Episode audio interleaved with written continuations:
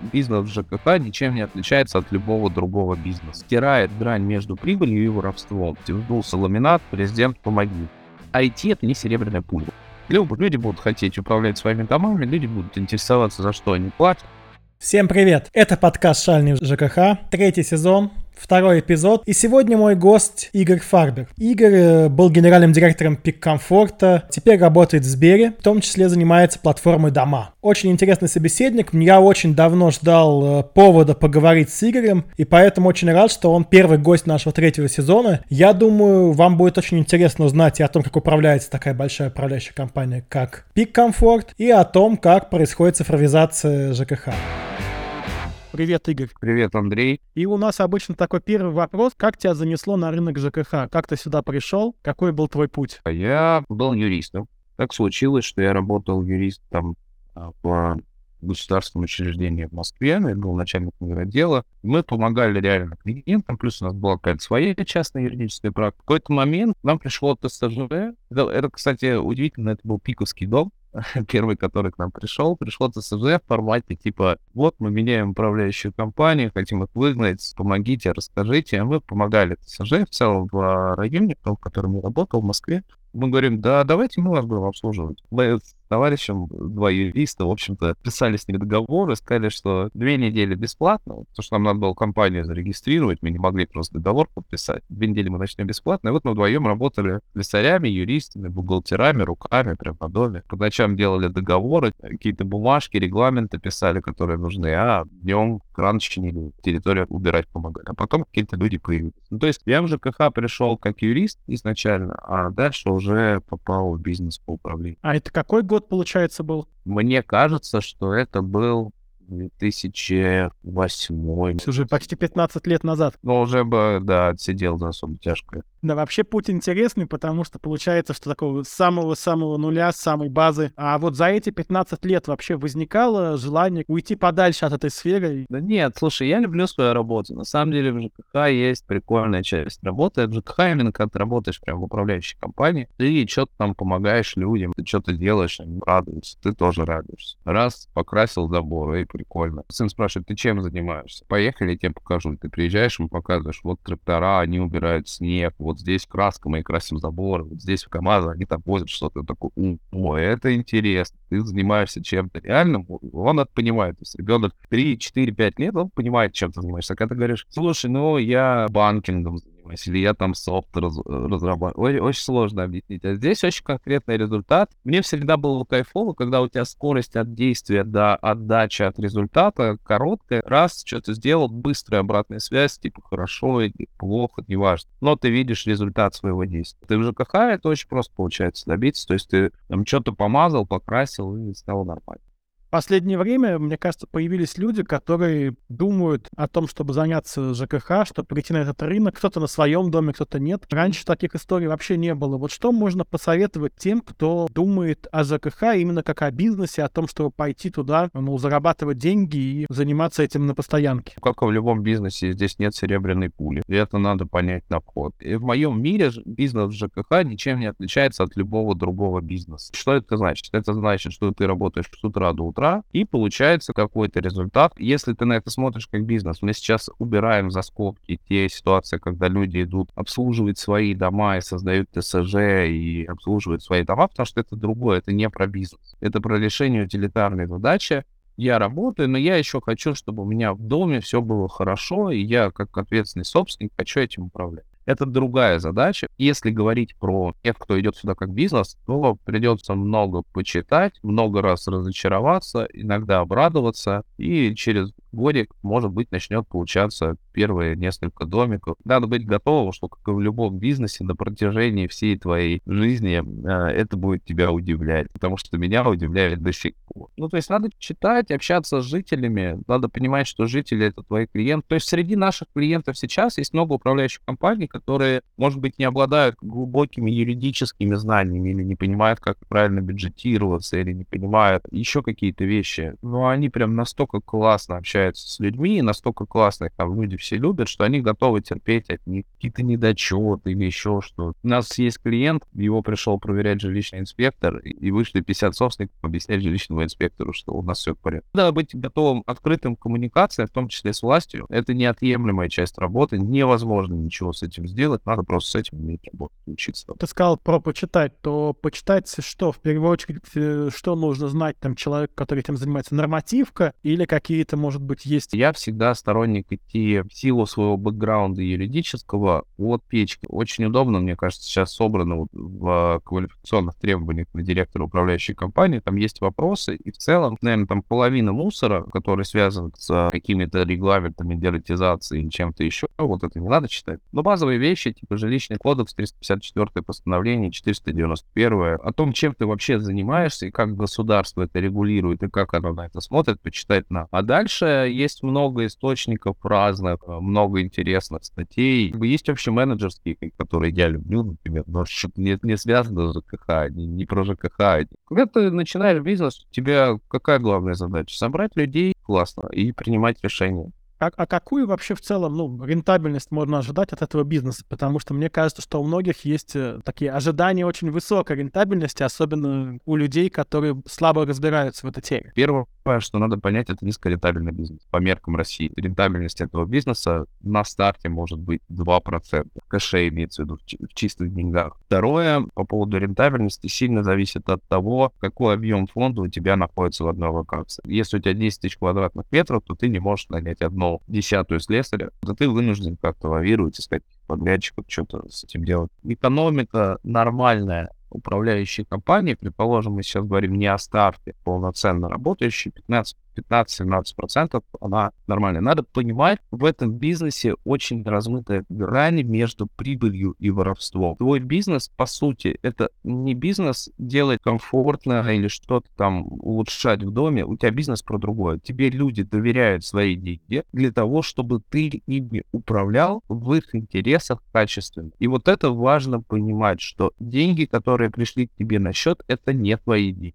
тебе их дали для того, чтобы ты что-то делал. И по-хорошему, в идеальной картине мира ты должен сказать, каждого рубля, который вы мне даете, я 10 копеек забираю себе, остальное все трачу так, как мы с вами договорились. Нам надо обслуживать дом, нас там условно 10 человек, давайте скинемся все по рублю, это будет нам дешевле, и наймем кого-то, кто будет этим заниматься. Просто мы очень часто, у нас mindset другой в голове у людей, которые этим занимаются, но в сущности управляющая компания — это ребята, которые управляют чужими деньгами за деньги. Это очень непопулярное мнение среди наших чиновников, иногда там старожил ЖКХ, которые считают, что их э, деятельность, это улучшение жизни. Это все да, но ты должен улучшать ровно до того, на что тебя попросили, потому что в конечном итоге тебя наняли, дали тебе денег, сказали, управляй вот так, это не твои деньги. Это как раз и стирает грань между прибылью и воровством. Приведу пример. Можно ли обслуживать дом за 90% от тарифа? Можно, все в порядке, все хорошо будет. А за 80 можно?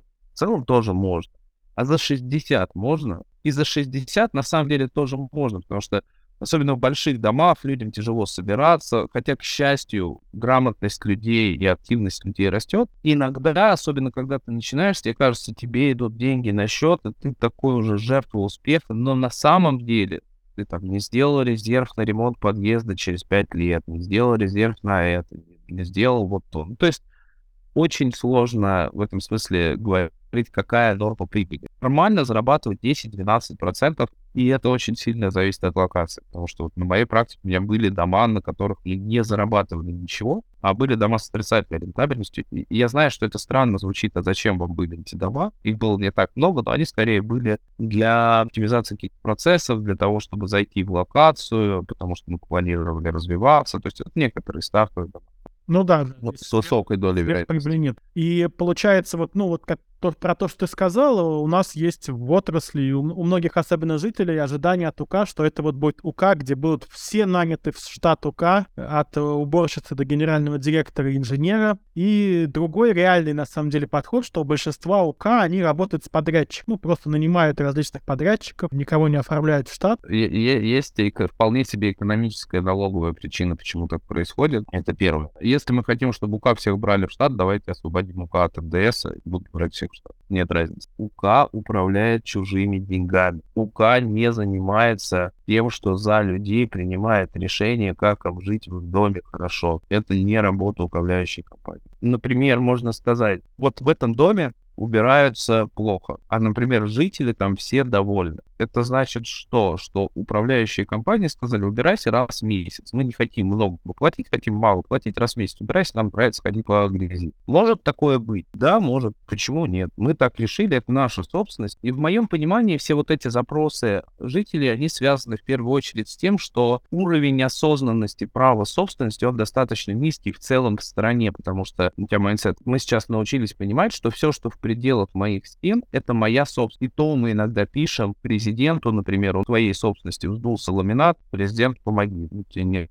не нравится квартира, не покупай ее там. Или подай в суд. Это твое. Это никто за тебя не должен прийти и что-то с этим сделать. А дальше ты должен понять, что за пределами квартиры это тоже твоя собственность. Дальше, то есть подъезд, дальше двор, район, город и так далее. Уровень роста этой осознанности, в моем понимании, это вот как раз очень важная штука, что люди думаю, что кто-то проблемы с их собственностью должен решить за них. У меня прям очень непопулярные взгляды на эту тему. Как бы я на это смотрел? Я бы на это смотрел следующим образом. Вот есть дом, например, 80 70-го года постройки.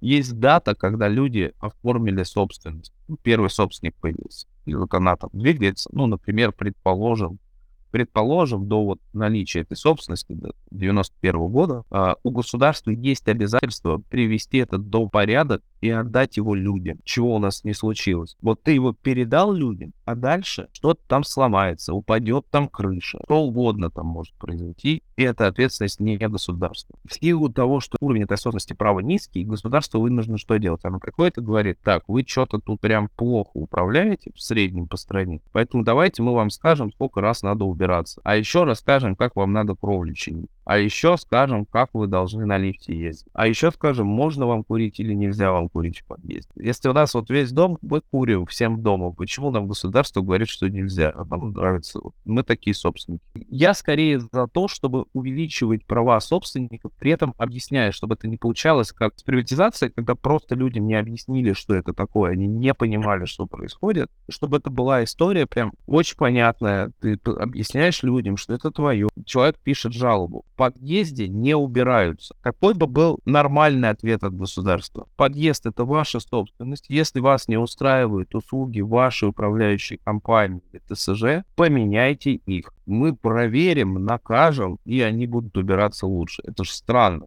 Поэтому я скорее за то, чтобы у собственников были права и обязанности, как собственников. Это, это, короче, ответ на вопрос, почему у людей такой mindset. В том числе и мы, как участники рынка, зачастую, и государство, мы такой mindset создаем. Потому что участникам рынка тоже очень просто. Они говорят, что надо, давайте покрасим, все, идите. Только не лезьте. Это же тоже объективно. Это участники рынка так делают, потому что не хотят ничего показывать. Как многие больше всего боятся именно общения с людьми и взаимодействия с ними.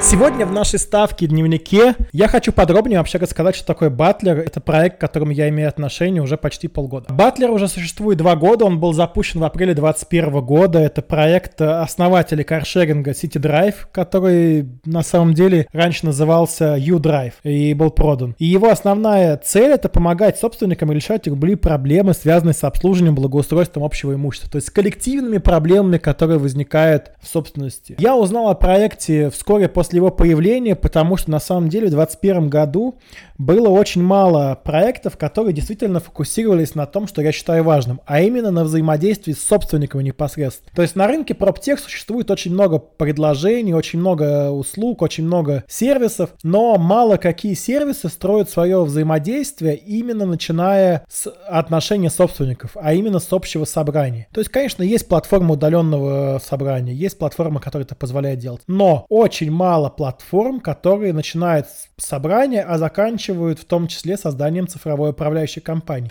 А сегодня, наверное, скажу, что мы делаем. В частности, это общее собрание собственников. Тут все понятно мне. Но давайте пройдемся немножко по кейсам, которые есть. Наверное, один из самых первых кейсов, который у нас был, это проведение собрания собственников в сервисе в доме в Мытищах. Этот дом нас э, выбрал еще в июле 2021 года. То есть э, не прошло еще полгода, как запустился сервис. Дом насчитывает почти тысячу квартир, кладовые, машиноместа. И в течение нескольких лет жители пытались сами провести собрание, однако не набирали кворум, чего-то не получалось, чего-то не хватало им для этого. И вот они обратились в сервис Butler, чтобы провести собрание. Хочу отметить, что само собрание по выбору системы они тоже сразу провели в Butler и утвердили там администратора. Это можно делать, так как в статье 47.1 ЖК РФ это прописано. И основной вопрос, который они принимали, это снижение тарифа на содержание машиномест. В результате собрания они снизили тариф более чем в два раза. И вот уже в январе 2022 года они запустили второе онлайн-собрание на платформе Butler, где на повестке был вопрос смены управляющей компании. И жильцы собрали кворум и проголосовали за смену управляющей компании. Всего у них был кворум порядка 60%, но за смену управляющей компании почти все проголосовали именно в приложении, не бумажными бюллетенями, не как-либо еще, а именно в приложении. И это успешный кейс вот двух повторных собраний. Мы вообще считаем, что собрание должно быть на доме доме как можно больше. Просто процесс должен очень упроститься, и это должно стать такой обыденной историей проведения собраний собственников. Нам приходилось судиться часто за то, чтобы собрания признавались легитимными, Потому что всегда есть люди, которые говорят, нельзя проводить собрание в системе, надо сначала выбрать ее на бумаге. Однако у нас есть успешно выигранные дела в суде. Например, в Люберцах в январе 23 года мы выиграли суд управляющей компании, которая пыталась обжаловать наше собрание. Она не успела подать апелляцию или не захотела, неправильно оформила апелляцию, поэтому решение вступило в силу и наше собрание признано полностью легитимным. Начав с голосования, мы развивали всегда внутренние сервисы в Батлере, потому что это очень важная история одна из самых успешных – это механизм сбора средств жильцов. На суд с управляющей компанией, на какие-то услуги, на проведение собрания, на почтовую рассылку. Все это можно сделать в рамках сбора средств, можно его запустить, и каждый собственник начинает переводить какую-то сумму, либо собственники договариваются переводить одинаковые суммы. В нашей практике дом может собрать таким образом какую-то сумму, например, на запуск ОСС, почтовой рассылки, буквально за часы. Не пройдет полутора часов, как вы уже соберете нужную сумму, не нужно ходить никому, стучаться в дверь. Все будет сделано очень быстро, просто и будет сразу произведена оплата тому подрядчика услуги, которую вы оплатили. Есть у нас еще такой сервис соседей.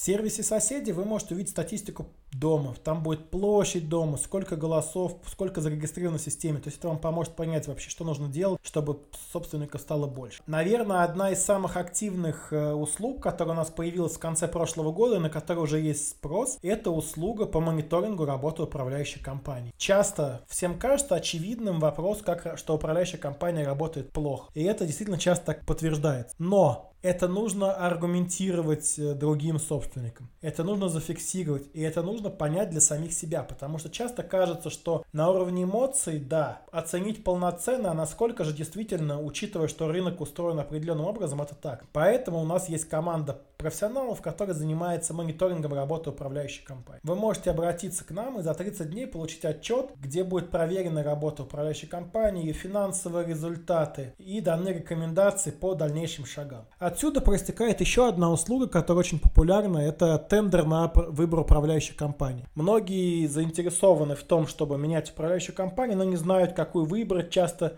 э, берут первую попавшуюся, первую согласившуюся и идут к ней.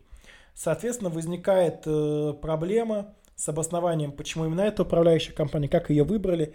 Услуга по тендеру, где мы предлагаем несколько управляющих компаний, позволяет вам оценить э, работу новых управляющих компаний и выбрать ту, с которой вы захотите заключить договор управления. Всем, кто хочет выбирать управляющую компанию, нужно к ней обращаться. Это вот такие услуги, которые мы постоянно запускаем. То есть, если вы нас слушаете и вы являетесь человеком, который так или иначе связан с квартирным домом, оказывает какие-то услуги, там доставка воды, какие-то, может быть, ремонт, обращайтесь к нам, вы сможете свои услуги, возможно, предлагать пользователям и жителям нашей, домов, которые уже выбрали систему батла. Мы заинтересованы в том, чтобы как можно больше вопросов можно было решить с нашего сервиса. Но мы не считаем важным монополизировать рынок, заниматься тем, что пытаться делать все самим.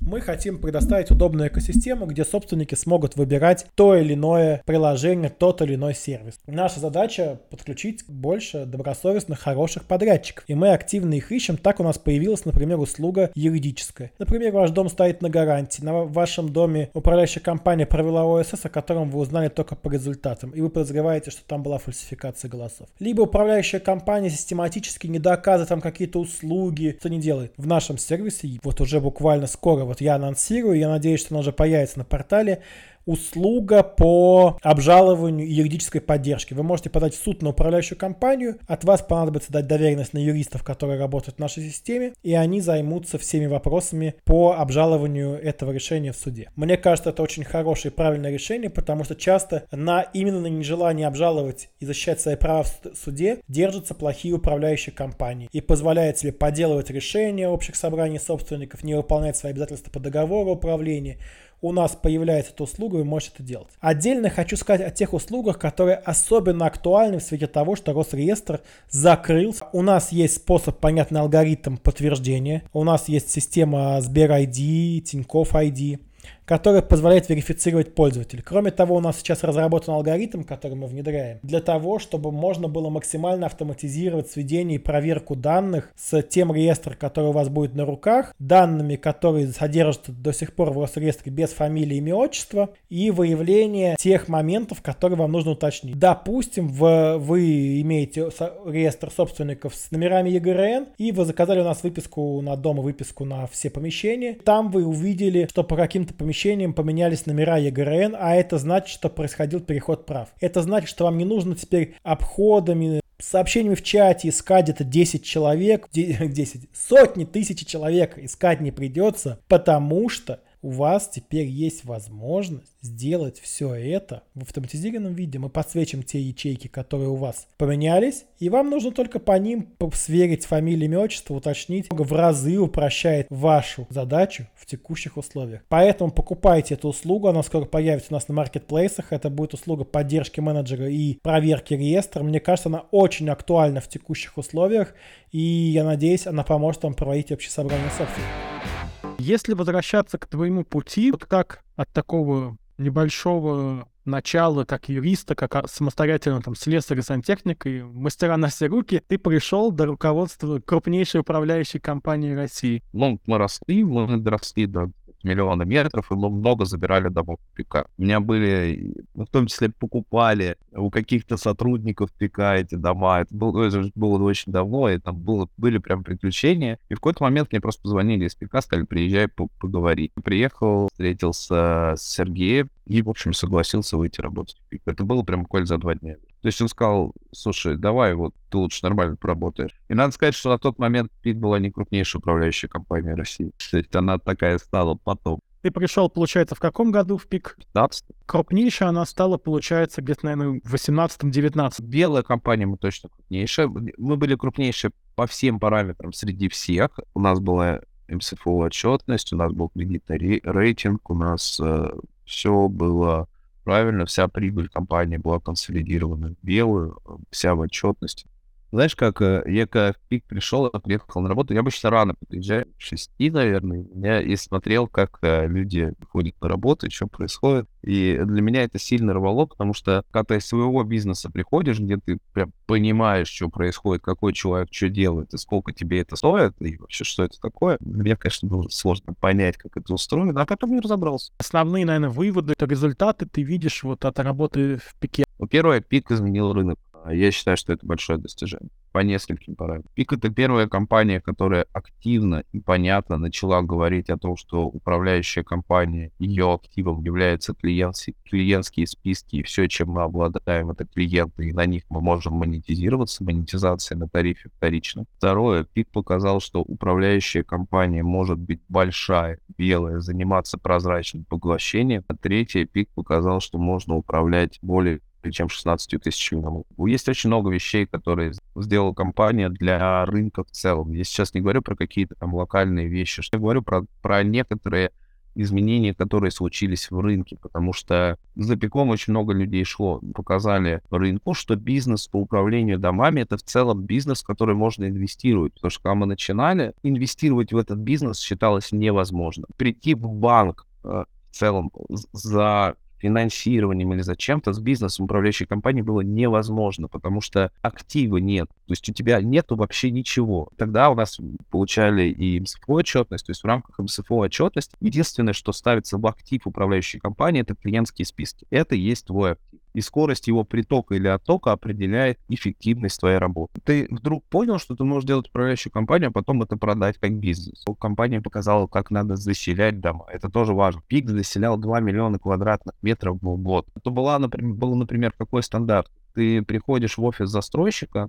подписываешь документы, а потом идешь под лестницей где-нибудь в подъезде, получаешь ключи от квартиры управляющей компании. Ну, было так. Это было не в пике, это было в целом везде. Это была нормальная практика. Пик был первый, кто сделал этот процесс бесшовным. У тебя процесс заселения очень комфортный. Глобально Пик сделал много изменений на рынке, которые незаметно сейчас воспринимаются как э, должное. Это, это был очень интересный опыт, очень большой. Это возможность построить крупнейшую компанию. Мы выросли в 10 раз. С какой-то компанией начал работать, она к тебе присоединилась, и ты не просто что-то насаждаешь, а ты оттуда забираешь же знания и опыт, потому что те вещи, которые мы видели, что делают ребята в Кургане или в Серпухове или еще где-то, они же были прям иногда и в Иваново, и в Владимире, были иногда потрясающие вещи абсолютно. Ты вообще живешь, думаешь, вот, у меня классный учет такой, раз смотришь компанию, понимаешь, там учет прям на порядок лучше, чем у тебя, компания 500 тысяч метров, просто ее основатель, это бывший финансовый директор заводов проходов. Ну, обычно, когда говорят про управляющую компанию застройщика, не про финансовый результат. Получается, пик заходил на рынок ЖКХ, когда ты пришел. Они действительно хотели зарабатывать, то есть это цели-то были финансовые. Когда я заходил, цели были не умереть. Было много точек роста. Подобрал правильные формулировки. Финансовые цели мы себе сами ставим. В чем плюс э, Сергея Пика в целом, если ты хочешь что-то делать, достигать и там бежать вперед, то обычно тебе дают такую возможность, нет такой проблемы. И, и Сергей был очень вовлечен в нашу деятельность. Мы шли вперед, ну, то есть мы изначально приходили, говорили, мы будем. Это изначальный mindset, это не то, что кто-то тебе пришел и сказал, так, ты должен быть крупнейшим и зарабатывать деньги. Это был внутренний mindset, это прям была вера в то, что мы это хотим, то, что мы это делаем. А зарабатывать деньги, деньги это измерение результата. Ну, мы будем получше получше работать. Вот видите, вы же, мы же хорошо работаем. Черт знает, как работать. Хорошо, плохо. Иди разберись. Вот эти все NPS. Вот сегодня он большой, завтра он маленький. Отражает он реальность, не отражает. Ну да, часто, кстати, насколько я помню, не знаю, насколько актуально сейчас, но раньше была, была история продажи управляющей компании там с одним клиентским списком, который там после покупки управляющей компании клиентский список... Мы называли продажи почтовых голубей. Ты их покупаешь в клетке, потом клетку открываешь, они все к старому хозяину улетают. Вообще, когда тебе пришла там идея пойти в Сбер? Надо понимать, что когда ты растешь так быстро, как мы росли, ты переделываешь компанию много раз, иногда несколько раз в год. Потому что быстро растешь, тебе нужно быстро адаптироваться под процессы, много чего менять. В какой-то момент мы поняли, что нам нужны технологии, потому что мы не можем управлять. Сергея больше нас типа, вам нужны технологии, вы не сможете управлять. я, надо честно сказать, что я тогда в этом не понимал примерно вообще. Все мои познания об IT ограничивались знанием, что есть 1С, интернет и какие-то программы. Ну, я начал много читать, изучать и искать себе CTO. Мне ребята были рядом, которые помогали, потому что если... Мне было сказано очень простое. Если ты хочешь построить IT-компанию, то первое, ты должен своего CTO понимать. Значит, вы должны на понятном языке общаться. Второе, то есть он должен тебе объяснять вещи на человека читаемом языке. Не пургу непонятно, понятно тебе объяснять. Потому что если вы не будете близкими людьми в процессе этой разработки, ничего не получится. Мы так познакомились через разные итерации с Димой Черковым, который пришел в IT Peak Comfort. Это было забавно. Они из Екатеринбурга приехали с чемоданами. И, по-моему, недели две они жили в офисе э, просто с чемоданом, а потом в пятером в квартире рядом с офисом. То есть такая была забавная история. Я начал погружаться в этот мир, и надо сказать, что вначале у меня разрывался шаблон, потому что у тебя, с одной стороны, приходит Дима и говорит, слушай, нам нужно в офисе для разработчиков всегда было печенье, морковь и что-то еще. Я говорю, Дим, ты болеешь, а ты вернулся только, там, условно, не знаю, от, слесаря, от встречи на участке, там, слесаря, дворник. Какая морковь, какие печенья, что ты несешь? Знаешь, разрыв парадигмы, но постепенно я начал увлекаться. А когда ушел из ПК, я начал сам программировать. А мне стало интересно понять, как этот мир живет. Собственно, в Пике мы сделали тоже прикольные вещи в IT. Пик очень автом... комфорт был очень автоматизирован по тем временам. Я до сих пор считаю, что Пик Комфорт одно из лучших мобильных приложений в этой сфере, потому что оно очень нативно связано с самим Пик Комфортом. Оно не отчуждаемое, но с самим Пик Комфортом оно связано хорошо, работало, работает хорошо. Когда мы в пике показывали, что у нас есть с точки зрения технологий, это было, ну, тогда оказалось удивительным. Тогда только появлялись первые такие решения. То есть я не могу сказать, что я ушел из ЖКХ, если возвращаться. Мне кажется, моя как бы, компетенция ключевая — это то, чтобы экспертиза была простой. И наша задача в сервисе не сделать все функции, про которые мы знаем, а сделать те, которые нужно просто. Ту функциональность, которая простая, и ту, которая реально нужна, и вот моя задача как раз, наверное, роль в команде, она в этом, чтобы ту экспертизу, которая есть, пытаться заворачивать какие-то очень простые вещи. Есть два конкурирующих подхода. Первый говорит, надо сразу цифровизировать все в комплексе, заходить со всех сторон, или начинать с какого-то одного конкретного процесса вот, э, и оцифровать полностью него, а остальные могут жить, как живут, если они как бы пока работают. Приведу пример. Есть две компании. Одна какой-то застройщик с модными целями, с лучшими компьютерами, серверами, которые хотят автоматизировать сразу все, которые видят клиентские пути, они считают, что надо выстраивать их по-другому, и все, что было, это плохо. Еще ничего не построили, но они очень хотят. У них есть два дома, и они что-то делают. Есть где-то в углу Курганской области есть управляющая компания, у которой 10 домов, директор управляющей компании уже 70, и он директор этой компании 30 лет, и там все работает на бумаге, какие-то они записочки друг другу передают, работают. Как ты думаешь, в какую компанию софт внедрять быстрее и проще? Во, во вторую компанию, кажется, все-таки будет проще, конечно. Да, именно так. И потому что во второй компании ты автоматизируешь какие-то процессы которые существуют. Не фантазии. Когда ты автоматизируешь процесс, получается автоматизированный процесс. Когда автоматизируешь бардак, получается автоматизированный бардак. Нет опций. Поэтому неважно, один процесс автоматизировать или два процесса, или 69, а важно процесс автоматизировать. Потому что IT — это приложение к тому, что делают люди. В том, что мы автоматизируем, мы не заменяем труд человека. Ну, например, мы не говорим, что надо перестать принимать заявки по телефону. Вот мы сейчас так не говорим. Мы говорим, что надо научиться каждую заявку, которая к тебе пришла, записать и проконтролировать, что ее выполнили. Мы просто даем инструмент, в котором это делать чуть-чуть удобнее, чем на бумаге. Но если вы это делаете на бумаге, то вы будете делать это и в инструменте в моем понимании IT в целом это приложение к бизнесу. Есть вот шабаши вот этих же наших ЖКХшников, нас вот какие-нибудь там форумы модные, там все собираются, такие красивые, нарядные, рассказывают прям интересные вещи. Вот эти компании, про которые я говорю, вот вторые, да, они бы на этих форумах смотрелись прям не очень хорошо. Но в реальности они работают В реальности их любят люди, они работают хорошо. IT — это не серебряная пуля. Это то, что может помочь, это то, что помогает, это то, что решает проблемы. Особенно сейчас мы тестируем разные механики с GPT-4, но это то, что тебе помогает. Это не то, что делает за тебя. Вот, наверное, сейчас это важно, понимаешь, что пока это так. Но насколько вот сегодня IT это еще и про экономику, то есть вот, ну, что внедрение IT, оно вот помогает тебе меньше тратить какого-то времени, денег, соответственно, и является, соответственно, залогом твоего финансового благополучия для компании. Давайте мы возьмем какую-то абстрактную IT ЖКХ компанию и какую-то компа- а, абстрактную управляющую компанию. Что делает обычная средняя компания, в, которая делает софт для управляющей компании. Что он говорит? У меня есть мобильное приложение жителей, вы сможете с ними лучше общаться, повысить лояльность, вы будете с ними... Сокращает ли это затраты? Нет, увеличивает. У тебя не было мобильного приложения, вот появилось. Это сократило твои затраты? Нет, увеличило. Ну, в реальности. Второе. Мы говорим, вот ты записывал заявки в журнал, а теперь ты будешь их записывать к нам в электронную систему, назначать на исполнителя, и будет... Ты раньше там что-то записывал, смс-ку отбивал слесарю, и он что-то там шел, копал, там крутил гайки. Снижает ли это затраты? Ну, то есть ты кого-то сократил, уволил кого-то? Нет. Мы даем приложение техники, трекает геопозицию, там, не знаю, работает офлайн, что-то там делает, там можно заявки выполнять, что-то там регламент какие-то настраивать.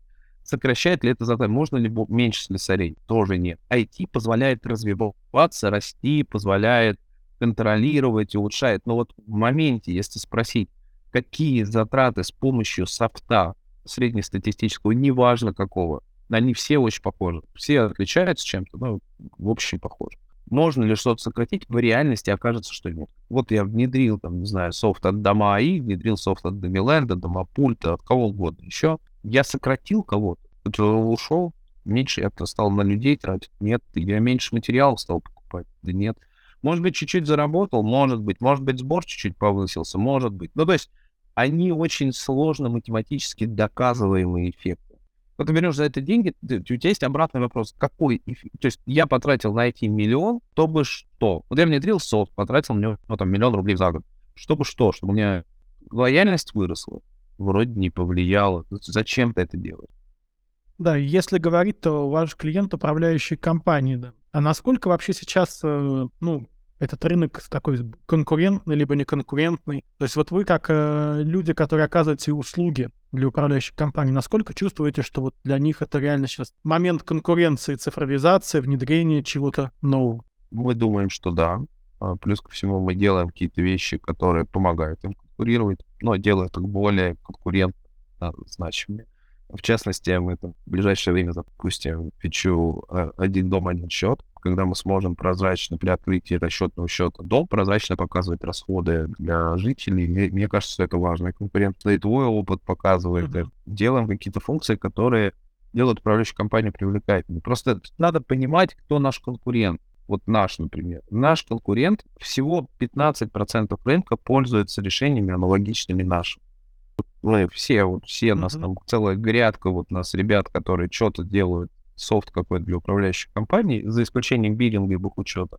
Вот 15% проникновения решений. Рынок консервативный, любой, кто приходит и говорит, я буду за тебя принимать звонки, это даже если дешевле, экономически обоснованно, задавать вопрос, ты будешь делать это хуже, да что ты знаешь о наших жителях, а как ты вообще это можешь сделать, а как же наши диспетчеры со слесарями, а как же вот они с чай там пьют. Ну, то есть мы для себя конкурентом считаем Excel, бумагу и недоверие. Сами управляющие компании используют ли они софт для продвижения? Не так много компаний в реальности, которые развиваются очень редко появляется такая масштабируемая история, которая выходит за пределы какого-то района.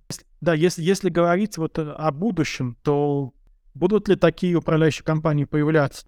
Будущее в развитии конкуренции там ЖКХ и управляющих компаний в России?